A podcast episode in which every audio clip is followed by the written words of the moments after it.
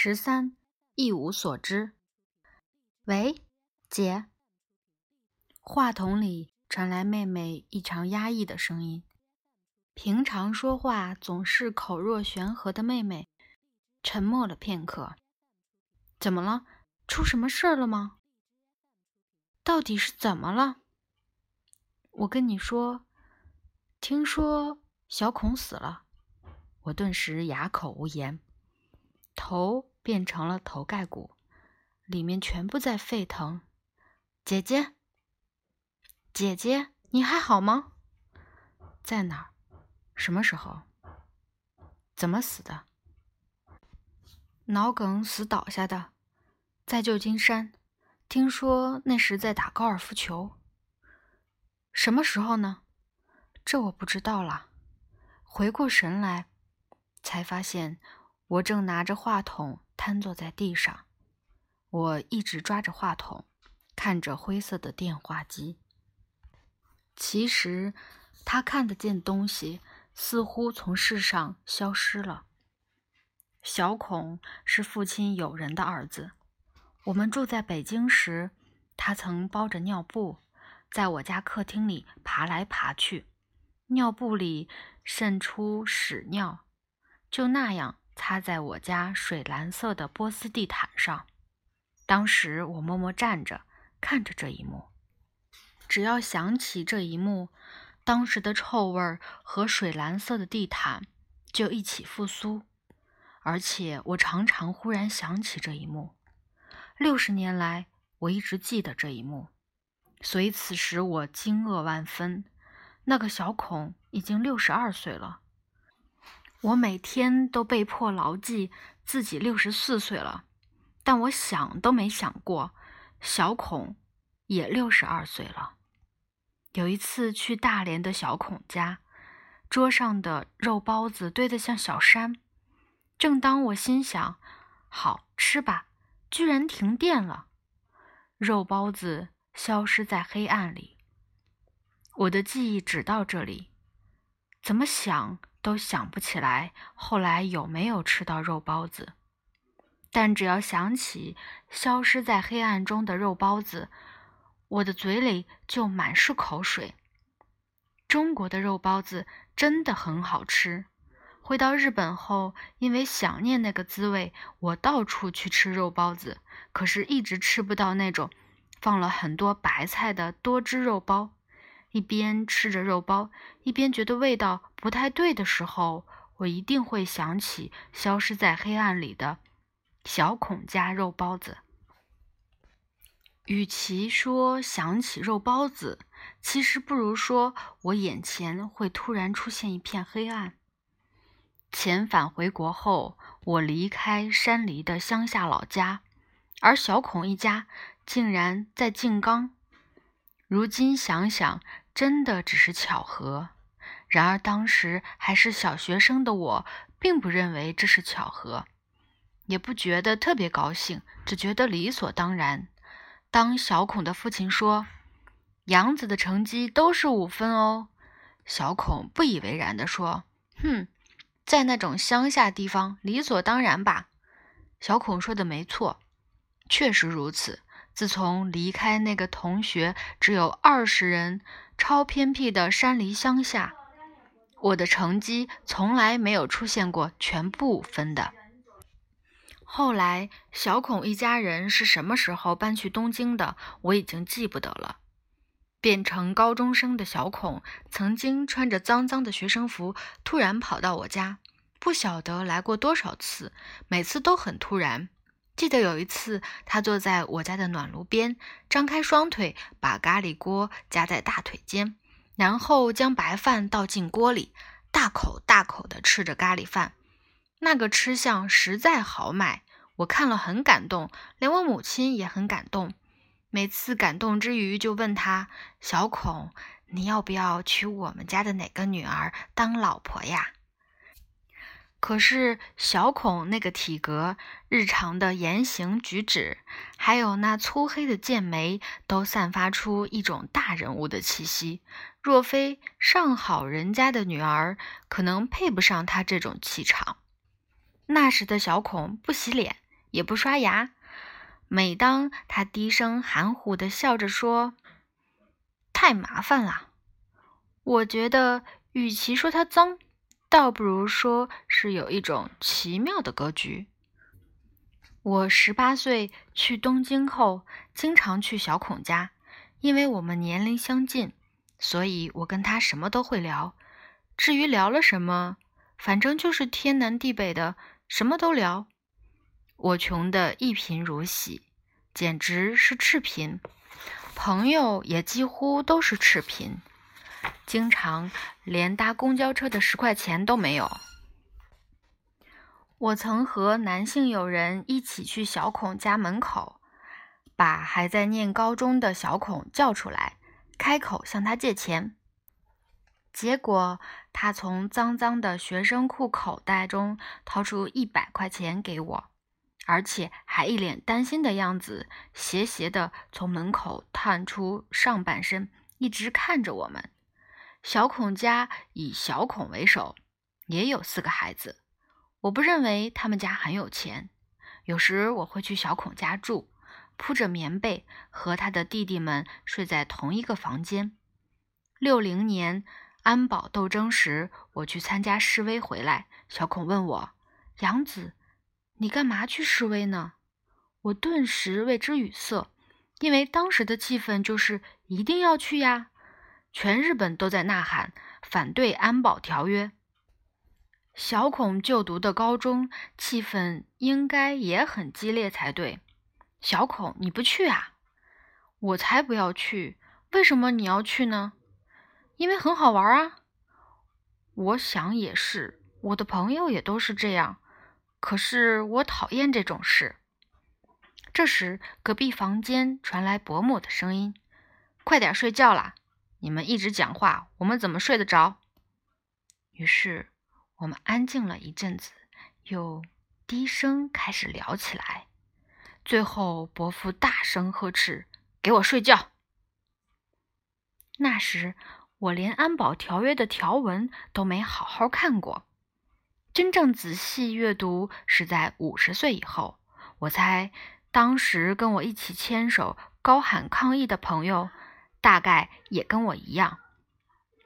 小孔上了大学后，加入了话剧社，好几次来拜托我画学生话剧演出的海报。当时我刚开始上班，他们演过沙特的《肮脏的手》，还有田中千和夫的《玛利亚的脖子》。我和他去过网版印刷厂好几次。伯母曾忧心忡忡地跟我说：“他开始演戏后，整个变了一个人。”我结婚后，他也常来我家玩儿。有个夏天，他来我家玩时，原本黝黑的脸竟然变得很白，还斯文了起来。小孔，你怎么了？脸变得好白啊！我在上班了呀。暑假期间用柠檬敷了脸，我觉得我遭到了背叛。他在一家大型贸易公司上班。如今回想起来，以前小孔的脸长得很难看，简直像压扁了的莱昂纳多。有时他也会突然来我的工作场所，穿着西装，拎着公文包。他似乎也慢慢习惯了。穿西装了，而我也慢慢习惯了这样的他。小孔来我的工作场所时，常常屈膝坐在桌边，一坐就是好几个小时，下巴抵着桌面，一脸好奇地看着我工作。小孔越来越像贸易公司员工，这是当年用大腿夹着锅，大口吃着咖喱饭的小孔吗？杨子，你知道？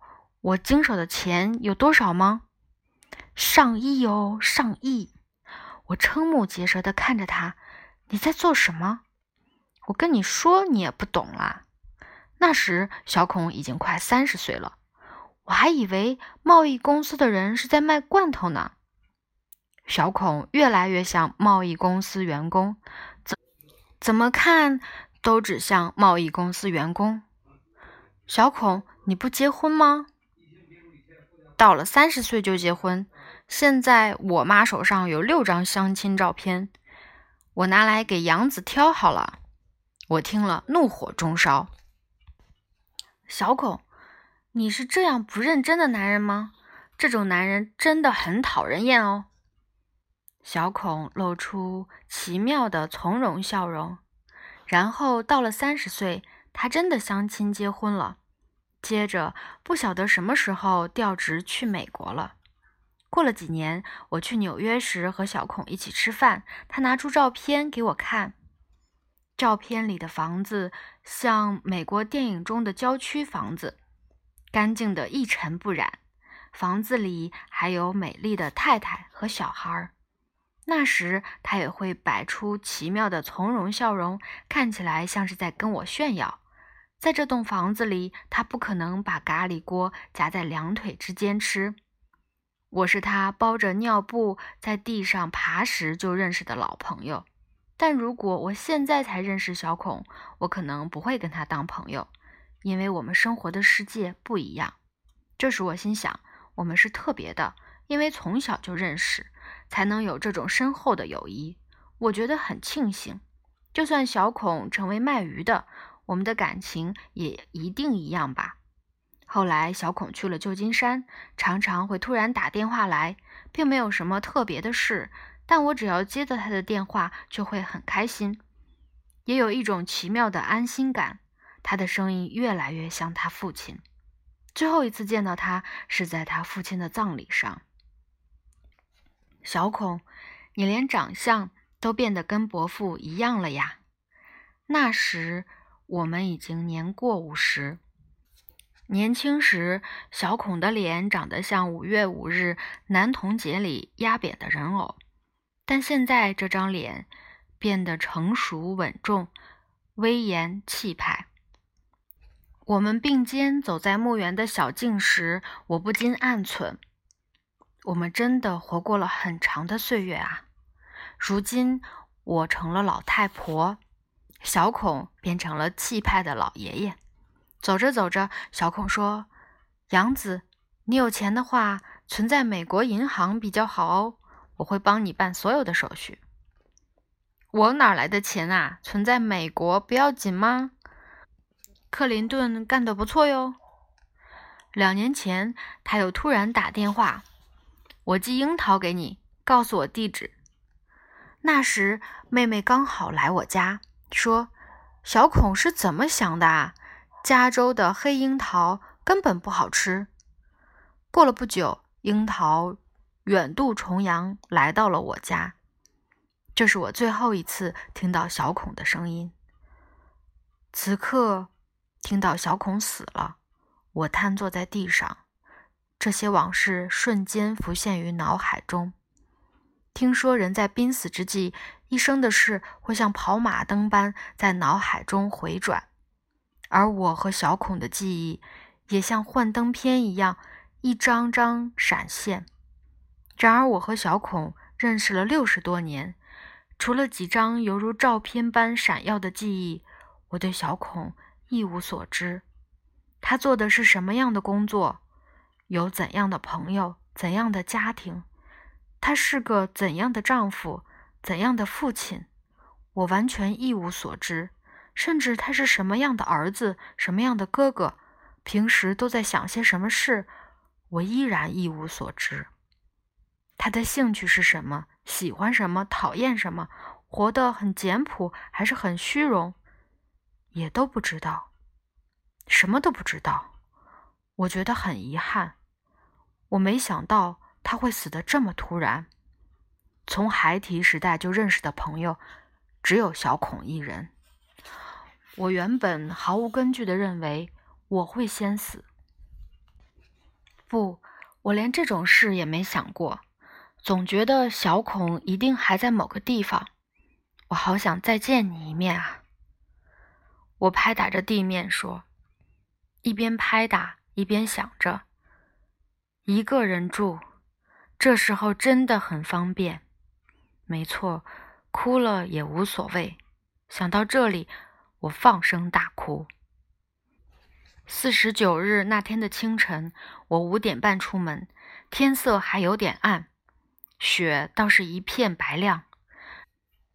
驶下山路后，对面看得到浅间山，正是日出时分，枯木空住的地方染成了红色，云也染了渐层的橘色、粉红、淡紫。